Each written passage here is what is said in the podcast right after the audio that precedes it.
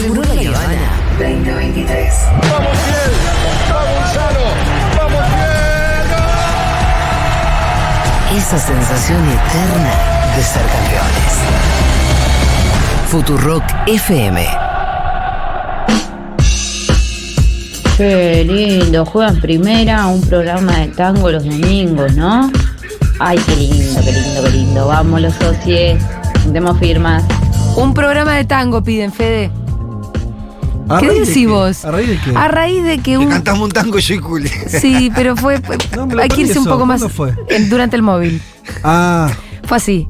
Eh, un eh, Matu estaba mobileando. Sí, Un señor agarra a un señor y le dice, ¿usted escucha Futurock? Sí, yo escucho Futurock, dice el señor. Y era un mentiroso porque no tenía idea claro, con quién estaba hablando. Quería hablar. Quería hablar y decía, yo escucho Futurock, sí, escucho Futurock. ¿Y qué cosas escucha ahí? A veces tango, cualquier cosa. Entonces ahí nos pusimos a cantar un tango dado que queríamos darle la razón al señor de alguna manera bizarra. Aparte el móvil estaba en San Juan y Boedo, esquina Claro, sí. Mansi, Mansi. más tanguera que esa esquina, Sí. pocas en la sí, ciudad. totalmente. Hay unas artísticas muy lindas del cumpleaños. ¿Escuchaste? No. Bueno. Escucha la radio.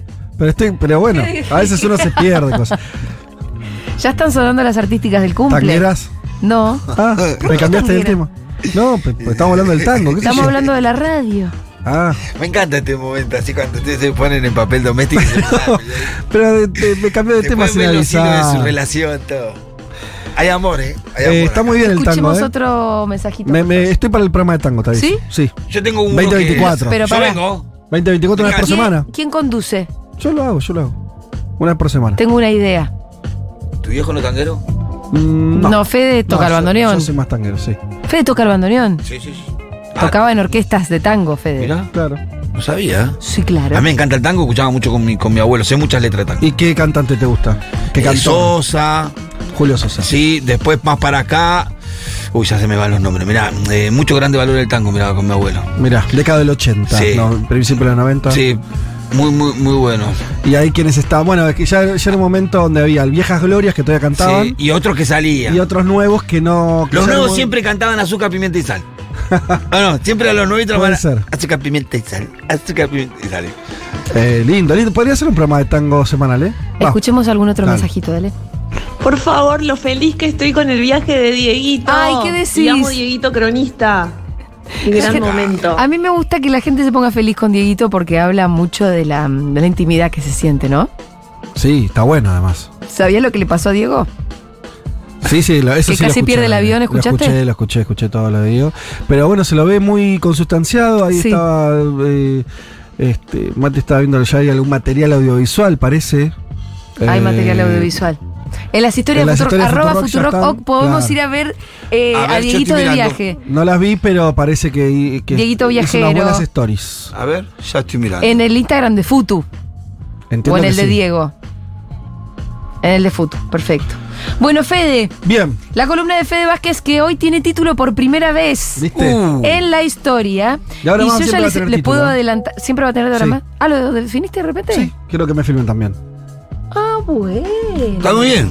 Para algo sos el director. Claro, viejo. ¿Y para qué, no? No, ¿Para qué? Em, yo que les quiero adelantar que se viene un Fede en modo cuño. Ah. Se viene un No, Fede. Bueno, está bien, dale, vendela así. se viene un Fede.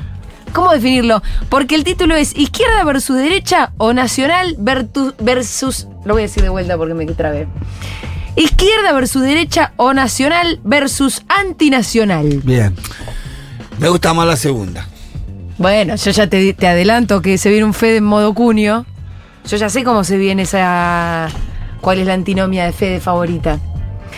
¿Proyecto nacional o antinacional? Podríamos ir eh, buscando una cortina casi militar, ¿no es cierto? No, no, no. No. Igualmente no, no es apologética. Vamos a intentar pensar y, y por ahí salen cosas distintas. Yo creo, voy a adelantar esto. Creo que, como bien dijo el Pitu, a priori, eh, si bien parecería que rápidamente nos pondríamos de acuerdo por cosas que vamos a hablar ahora, donde no, sí, la disputa es nacional internacional, la verdad que automáticamente Sí. la gente, todos, piensan, pensamos más en términos de derecha e izquierda. Eso es así. ¿No? O sea, así como hablamos. Yo, yo me siento en esa antinomia por lo general. Bueno, por eso, pero eh, es, que, es que es más o menos, eh, más allá del... Eh, bueno, después puede tener fundamentos para hacerlo o no. Creo que el- en general la gente, todos nosotros, porque es una, una denominación mucho más usada, más extendida, que se usa en todos los países, bueno, por millones de cuestiones, eh, esa está más instalada. Para mí es más abarcativa. No solamente por una cuestión de instalación. Bueno, vos ya estás queriendo defender una postura. Yo igual no estaba entrando en esa, pero podemos ir a lo que Estoy voy es- charlando con vos nomás. A lo que voy es, eh, en principio pensémoslo, eh, la idea era pensar los encuadres. ¿Por qué pensar eso ahora? Bueno, eh, se toca un poco con lo de masa. Y o- venimos o diciendo masa de derecha, La candidatura del peronismo, que expresa, sé que pensarlo en esos términos, hay que pensarlo en otros. eh, pero también es una discusión que no tiene que ver con la coyuntura, es algo, se ha escrito mucho sobre esto, es un debate muy largo y nada, como forma de acercamiento a una, a una, a un- a una temática. Eh, voy a empezar por acá, un lugar, eh, volví a ser Argentina un ratito. Eh, Ustedes saben que, eh, no, no, no tienen por qué saberlo, ¿no? Pero en Estados Unidos hay algo que se llama el sistema de autopistas interestatales. Ajá. Cualquiera se puede imaginar rápidamente de que estamos hablando, o sea, autopistas que, Interestatales. que circulan por todo el país. Muchas veces en las películas hemos escuchado agarrar Bueno. la interestatal. Bien, exactamente, Pito. Bueno, la famosa 66 es la que atraviesa todo el país. ¿Es una autopista? No, es una ruta. No sé, no, no, no, ya no, Bueno, no sé en perdón. detalle eso. Pero no importa. Hay- el sistema de autopistas interestatales, como dijo el Pito, escuchás hablar todo el tiempo en, en esos términos, cruzan Estados Unidos por todos lados. Básicamente puede ser a cualquier estado, de cualquier estado, están conectados entre sí. Es como vos agarras un mapa y vieron que Estados Unidos es medio como un rectángulo. ¿Sí? Más o menos, Sí, sí, es sí. así. Es un rectángulo. Las interestatales, autopistas, cruzan, es una cuadrícula prácticamente, cruza de, de este a oeste y norte a sur prácticamente este, por todos lados. Tanto que tienen más de 100, unos 100.000 kilómetros, se calcula más o menos, ¿sí? Mucho, mucho. Eh, muchísima extensión.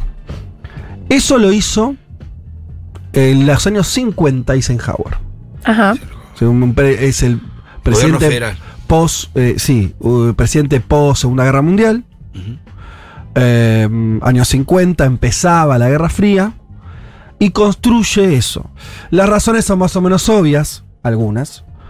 Eh, ¿Cuáles son las más o menos obvias? Conectar el país, tener un sistema moderno, sobre todo en ese momento, tan moderno que son las es el mismo sistema que tienen hoy, no es que después armar otra cosa. Lo- lo- lo, eh, un país como Estados Unidos lo que puede hacer es sostener eh, el- esas autopistas, no, no se les eh, no se les quedaron con baches, ¿sí? Fueron invirtiendo durante Claro. los últimos 70 Lo fueron años. arreglando. Tienen, la- tienen una, una buena red de autopistas al día de hoy que también creció un poco más y más. De hecho, el sistema se termina recién, el sistema final 2003, un proyecto de largo plazo.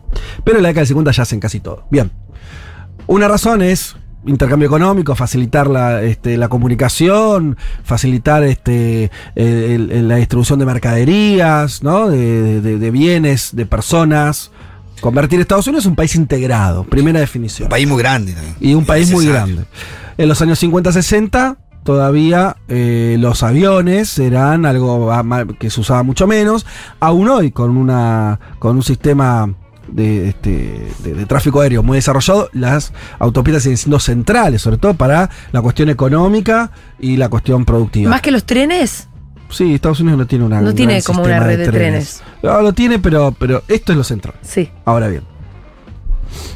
El otro asunto también es que eh, lo hacen incluso en un sentido de una forma, mirá lo que te voy a decir, ante una eventual invasión de Estados Unidos, todos los países en serio piensan una posible invasión a su propio territorio y que cómo se defienden, las autopistas es la mejor manera de poder llevar mm, convoys militares, evacuaciones de ciudades ante peligros atómicos. ¿sí? Si, vos no- si vos tenés surcando autopistas, la forma de salir y entrar una- en una metrópoli muy grande es mucho más fácil que si eso no lo tenés construido. Claro. ¿Qué tenés ahí? Un pensamiento, un desarrollo nacional. Son todas cuestiones que tienen que ver con construir una- un país, mm, ¿no? En términos de soberanía, en términos de, de autonomía, en términos de desarrollo. Es eso. Es una expresión, te podríamos hablar de 58.000 ejemplos más de Estados Unidos de esto, o de otros países, te traje uno de color porque sí, que describen esto. O sea, ¿cuál es el objetivo? Que tu país sea más poderoso que tu país sea más seguro y que pueda desarrollarse económicamente. ¿Qué es un proyecto nacional? Eso. Entonces la pregunta... eh, Y Eisenhower era un señor más bien conservador. Era republicano, de hecho. Sí, olvídate, no, digo, eh, era, bueno, ahora me hiciste entrar la duda, no importa. Sí, creo que el era chiste, republicano. el chiste es que no importa. No importa lo más mínimo, si era demócrata o republicano. Eh, como dejó, como no tuvo importancia después, eso. Ahora en los últimos años hay una discusión acerca de eso, eh, pero dejémoslo ahí. Quiero decir, eh, a lo que voy, ¿por qué resumo el ejemplo ahí? Podríamos hablar de otras cuestiones, millones de cuestiones. Eh, que no se trata solamente de, de pensarlo en términos ideológicos. Se trata de pensar en intereses. Hablaban ustedes antes con Sayat. Y él insistía con el tema del pragmatismo. Y decía algo interesante. O sea, pragma ojo, el pragmatismo no es cualquier cosa. No es que ser pragmático es este. eh, Ser oportunista o alguna de esas definiciones no, que, es que se vos, mezclan a veces. Es que vos tengas, creo que lo que él quería expresar, estoy seguro de lo, de lo que es lo que yo quiero expresar, que ese término está vinculado a esto que estamos hablando. Cuando vos pensás solamente en términos entre comillas ideológico, derecha e izquierda, eso puede estar o no, esto que acabo de decir. ¿Sí? El proyecto nacional, decía. Sí, puede estar o no, porque eso se vincula con otras cuestiones. ¿Cuál es el, el- el segundo aspecto de esto? Que los países como el nuestro, y son la mayoría de los países del mundo, estos países que no son potencia, el Son proyecto, el proyecto nacional nunca es un proyecto imperial.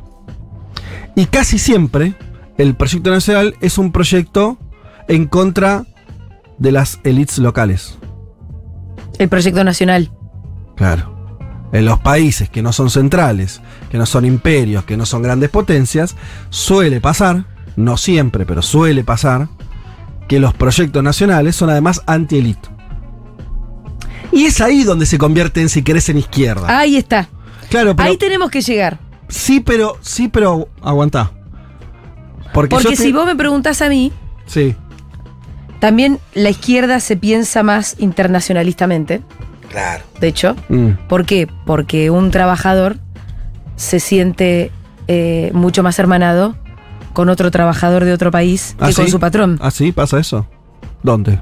Digo, te estoy definiendo como no la creo. izquierda. Bueno, es que, es que eso. El ¿Por, problema por es- qué la izquierda se piensa en términos más internacionalistas? Ahí cuando Y hablas. hace su internacional y su otra internacional. Cuando hablas de izquierda es toda una confusión, ¿no? Porque estamos hablando de un término muy amplio. Quiere decir, vos estás. eh, A lo que voy es. Estás, pareciera que estás dejando de hablar de ideas, estás hablando de izquierdas que hacen cosas de verdad. Yo cuando dije proyecto nacional lo decía en términos abstractos y que después hice una bajada con Estados Unidos o lo que sea. El problema de la izquierda es que obviamente hay millones de izquierdas distintas y demás. Pero hay algo que notás bien. Pasa que yo lo veo distinto, que es. Esa, esa es una de los, de los de la izquierda, ¿no? Esta idea de que los trabajadores. Lo, eh, eh, lo que vos decís es una traducción de lo que dice Marx en el Manifiesto Comunista, que es los trabajadores no tienen otra bandera más que ser trabajadores, Sí. ¿sí? no tienen nación, algo, así, no sé cómo lo dice exactamente. Por eso te decía en la definición misma de la izquierda. Claro, eso. pero eso es mentira.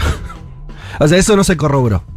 ¿sí? Eso no es así. Ningún trabajador en la planeta Tierra se piensa primero como trabajador y después como del país que es. No existe eso, no pasa nunca. Pero ni siquiera en los países que hicieron una revolución. Anda a preguntarle a un ruso, ahora o hace 40 años, si se siente primero ruso o proletario del mundo. No existe eso, eso se piensa ruso. En todo caso puede ser un ruso y después puede ser comunista. Lo nacional como identidad, pero no hay, no hay datos que, que vaya para otro lado. ¿eh? Bueno, estás tan enfático que no me atrevo a pero- discutirte. No, discutilo. Sí, vale. Pero si me preguntás a mí, Mm. yo me siento mucho más hermanada con cualquiera que sea de mi clase, con mis intereses, que con cualquier garca de, la- de argentino. Sin ninguna duda. Claro que me siento argentina. y tal vez antes que cualquier otra identidad. Mm, Eso estoy diciendo. Pero, pero me voy a. pe- Pero me siento más aliada con cualquier otro. Claro, para entrar en un terreno medio metafísico, te sentís aliada, pero que te, te haces algo. Después Bueno. eso cómo se refleja. Ah, bueno, está bien. y no se refleja. Es que, es que. Lo que pasa es que el mundo está ordenado alrededor de la idea de estados nacionales. Y bueno, es que es justamente. Exacto, estamos llegando al mismo lugar. Más allá de que la idea esté bien. Pero las élites del mundo y los ricos del mundo sí, sí se alían entre sí. Bueno. Por algo existen las transnacionales, lo- los negocios son transnacionales. Justamente. Justamente. Justamente. No son nacionales. Por eso el Justamente los únicos que piensan en términos de clase contra son los que tienen el poder. En, la- en muchos casos, en la mayoría, no en todos, las élites que son de países centrales, potencias, piensan en términos nacionales. Porque su propio destino de clase se juega en el destino de su nación. ¿Sí? Su propio destino de clase, su propio lugar de poder, está completamente ligado al éxito de la nación. Eh, Como, Steve- pero, como un le aplicás esto a Marcos Galperín, que se va a radicar No, a pero- Uruguay. Ah, no, pero te acabo- por, por eso. No, los, las élites de los países centrales. Ah, bueno, centrales. Claro. Esas son las únicas élites que piensan en términos nacionales. Bien. ¿Por qué? Porque su destino de clase está ligada a su Ok, destino ok, te nacional. voy siguiendo, está bien. ¿Sí? Sí. No existe empresario de Estados Unidos que no piense en términos nacionales. ¿Por qué? Porque se da cuenta, por cómo funciona eh, su sociedad, que su propio destino, su propio lugar, la garantía de él de estar en esa posición es está vinculada estrechamente a los intereses del país. Eso no es lo que pasa con Marcos Galperín. No es lo que pasa en ningún país, casi que no sea potencia. No. Donde vos es casi todo lo contrario. es, es exactamente lo contrario. Por Es eso, todo lo contrario. Bueno, estamos llegando, A buenos puertos. estamos llegando al mismo lugar. Algunas conclusiones. Entonces, sí. estamos llegando a la, a la idea de que entonces vos tenés. eh, primero que la identidad nacional es más, más fuerte que la de clase. Ni que hablar en los sectores eh, que no son poderosos. Justamente, los que más lograron internacionalizarse son los que tienen el poder. No los que no lo tienen. Los que no lo tienen tienen que recurrir a las identidades que existen. Una es la nacional, para defenderse. ¿Sí? Digo, porque además, ¿qué le decís a un trabajador cualquiera? Eh, no, vos, este, que es el problema del, del trotskismo, entre otros muchos problemas que tiene, es ese. Es, propone algo que no le sirve a la gente. Digo, si vos propones que tu lucha está hermanada con los que luchan en, eh, no sé, eh, en, no sé, Italia o Burkina Faso, da igual. En términos teóricos tiene razón. Ahora, sí. eso no, no ¿qué, hago con eso? Entonces, bueno, no tiene ninguna productividad política. Ahora, lo que sí la tiene, que es lo que viene ocurriendo,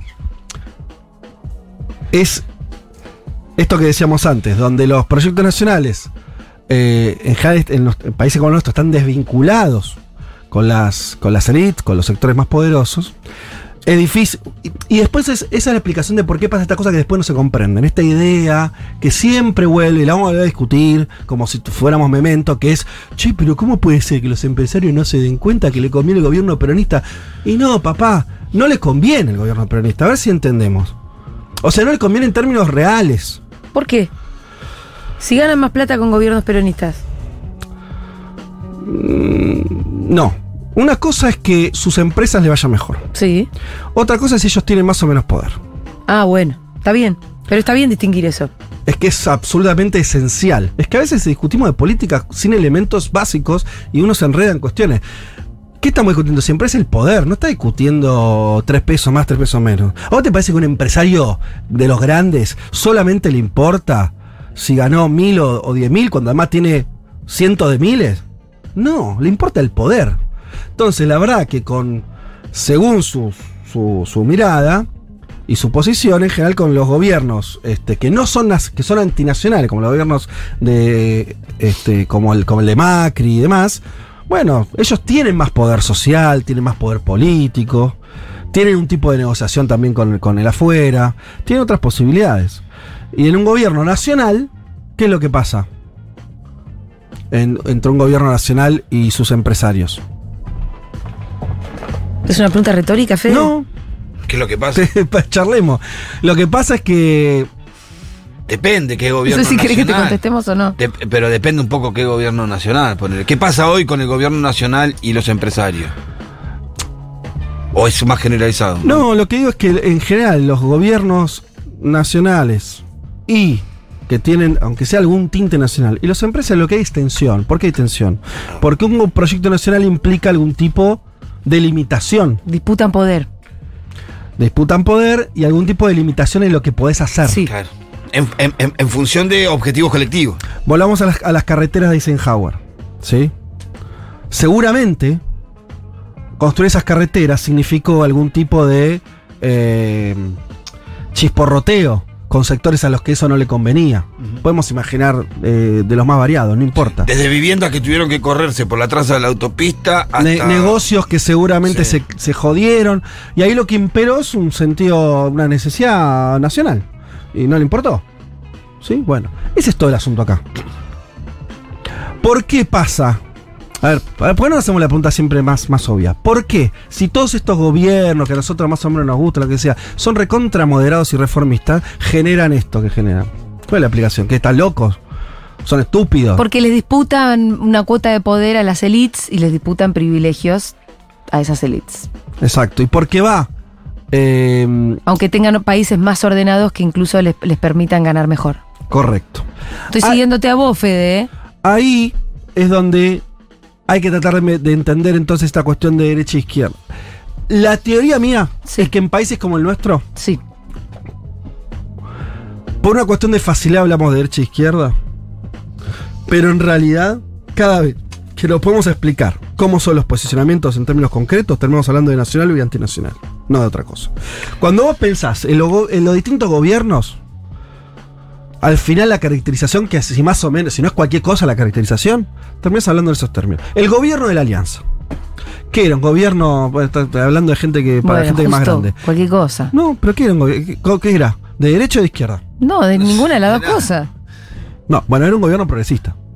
En términos de cómo se pensaba, tenía, tenía la- a- al Chacho Álvarez eh, como parte de la fórmula, eh, tenía un radicalismo En lo que no era sí, solamente. en lo práctico.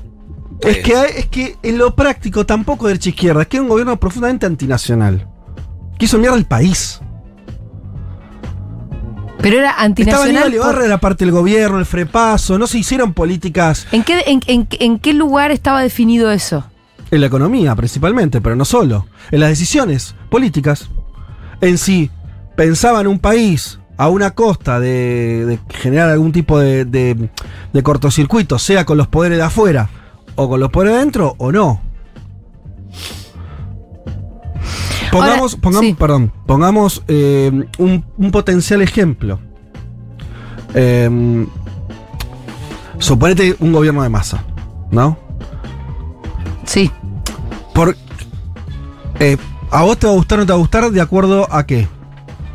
A un montón de cosas, porque, yo- yo- porque vos estás hablando en términos de la defensa económica de los intereses nacionales, ¿no? Pero no solo económica, ¿eh? No solo. De todo se juega eso. Eh, En cualquier no, decisión. porque, por, por- porque, volvamos a Massa, ¿por qué decimos de uy, Massa de derecha? Porque Massa, por ejemplo, el discurso que, que tuvo históricamente, hace rato que no lo toca, sobre qué, qué hacer con, no sé, las cárceles o con cómo se responde a la cuestión de la inseguridad, es un discurso muy de derecha. Es autoritario, eh, es, que es medio cárcelo-bala, para, para Ah, Me resumirlo estás trayendo mucho. algo que ya Massa no dejó de decir hace 10 años, pero bueno, digo, porque es No, pero te el- estoy diciendo por qué decimos, por qué, por qué tenemos la idea de que Massa es de derecha. Bueno, no, yo tengo la idea de que Massa puede ser derecha porque, porque puede ser un nuevo Menem, que fue también antinacional. Bueno, entre No otras por- cosas, pero, pero- además estaba eso. Pero a vos, a ver, va- va- vayamos a lo concreto, a lo real, si queremos discutir un poco de política. Hoy, Massa de hoy, no, no me lleves al hombre de paja de Massa del 2013, no sé. El Massa de hoy, Malena Galmarini, esa estructura, Sí. Cecilia Morón, sé todo eso. ¿Vos te, te parece que van a estar y ver en contra de derechos individuales, que van a estar una agenda punitivista? Digo, ¿hay alguna señal de eso?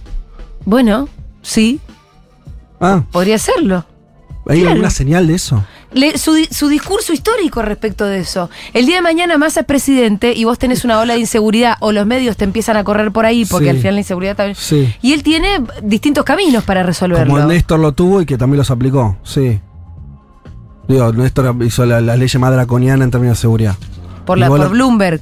Bueno, Sí, por lo que sea, pero no bien. importa, lo hizo. Y no lo cambió nunca. Y Cristina no echó nunca a Bernie. A ver, quiero decir, esto no es relativizar. Yo lo que te digo es, si vamos a discutir política, tratemos de, de pensar un poco más para salir de la reacción inmediata. Si discutimos como discutimos en Twitter, empezamos a discutir solo en términos muy superficiales. no, no, estoy Entonces, tratando de ampliar. Claro, lo que la quiero- discusión. No, ya sé. lo Y que de digo- hablar de un montón de cosas que sé que a nuestros oyentes sí les importan. Obvio. Derecho al aborto, a las disidencias sexuales, Pero esto, pará, yo- otras identidades, ent- matrimonio igualitario y un montón de cosas que también fueron definiendo el perfil ideológico de los años kirchneristas. Yo estoy diciendo, no estoy- eh, No estoy siendo masista, estoy siendo casi.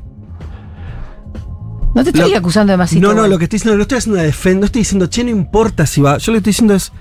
Ojo, el problema no es que vaya contra eso, porque no hay signos de que vaya contra eso, porque no vería la ganancia hoy que vaya con cualquiera de esas cosas, donde sí me parece que está el punto, es que va a ser con el país en términos nacionales o antinacionales. Y ahí no tenemos tanta información. No, un poco lo que dijo Alfredo. Sí, bueno, pero quiere decir, está bien. No, dos, tres señales que son buenas en ese sentido. Seguro. Si lo analizamos con tus términos de la columna de hoy. A lo que voy es que esos términos de esa discusión es totalmente central. Y, y es un poco lo que está discutiendo el peronismo hace rato. Cuando Cristina habla tanto de economía, ¿por qué te habla tanto de economía? Además de porque la economía funciona. Porque entiende que el nudo del asunto está ahí. No está en otro lado.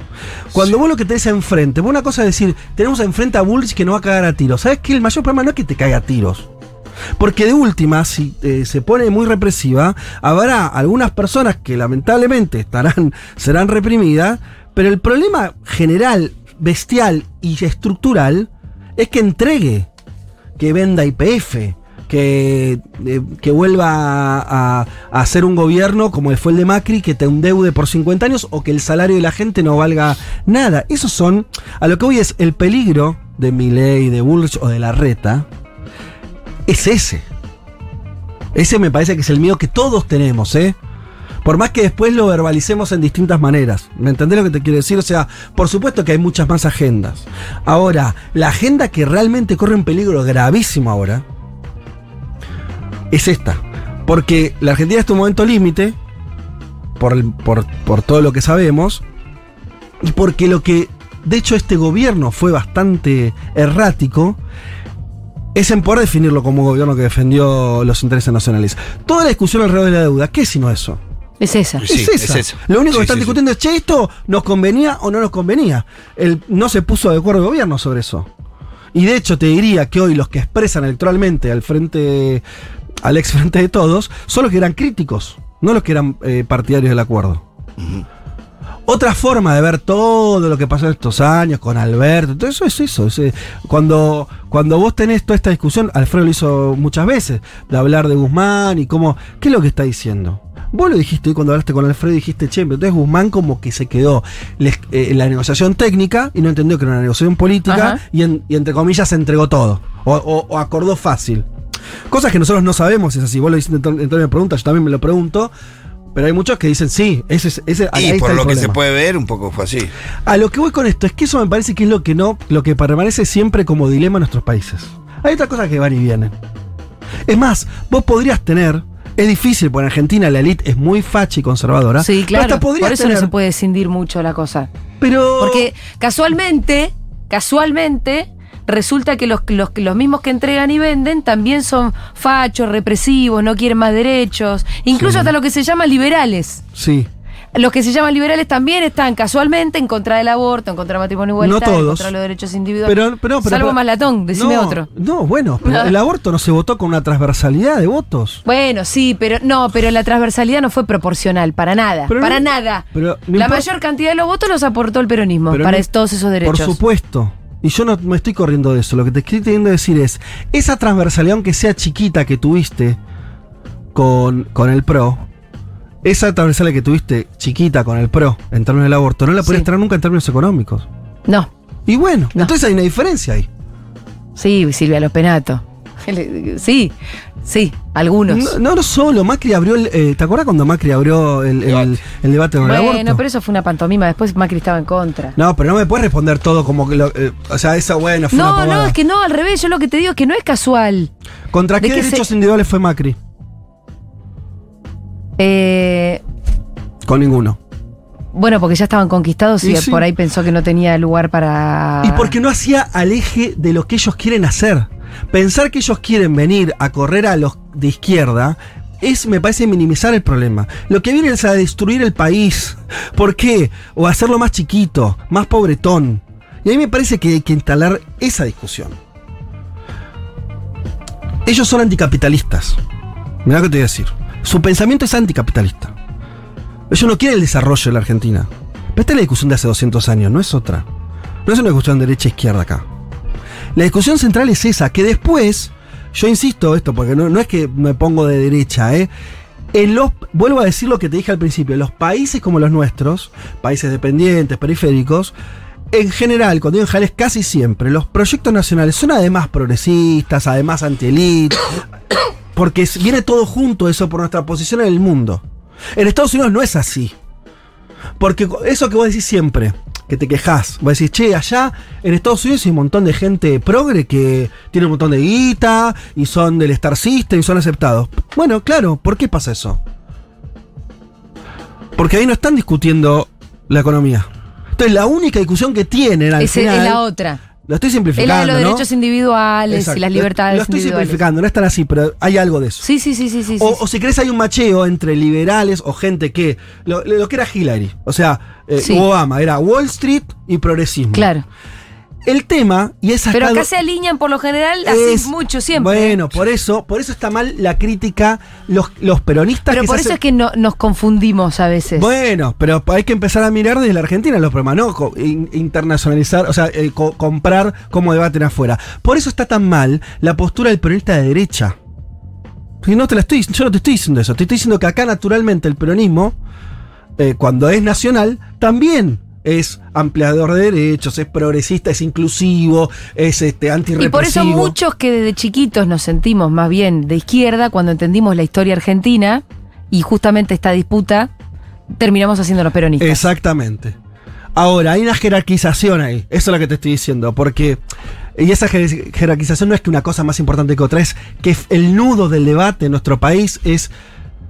Más que jerarquización te diría que es contextual. Sí, hay algo que va primero, hay algo que está que no cambia, hay algo que es eh, permanente. Eh, hay algo que tiene una. una raíz, ¿sí? Y es un poco lo que nos impulsa y lo que hace, por ejemplo, que el peronismo siga siendo, aún con todo el problema que tiene, un movimiento que, que- que se mantiene. ¿Por qué se mantiene? Porque sigue discutiendo eso. El día que deje- cuando deja de discutir eso el peronismo se muere.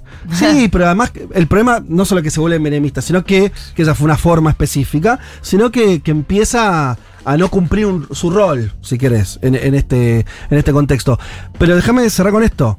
Por esto que estamos diciendo, que tiene cierta complejidad, es que creo que está mal tanto caer en la postura de pensar que lo que está discutiendo es izquierda-derecha en términos esto o norteamericanos, o europeos o abstractos, está discutiendo otra cosa, está discutiendo el desarrollo de un país, está discutiendo que los nenes si tienen que meter la mano en el la basurero o no.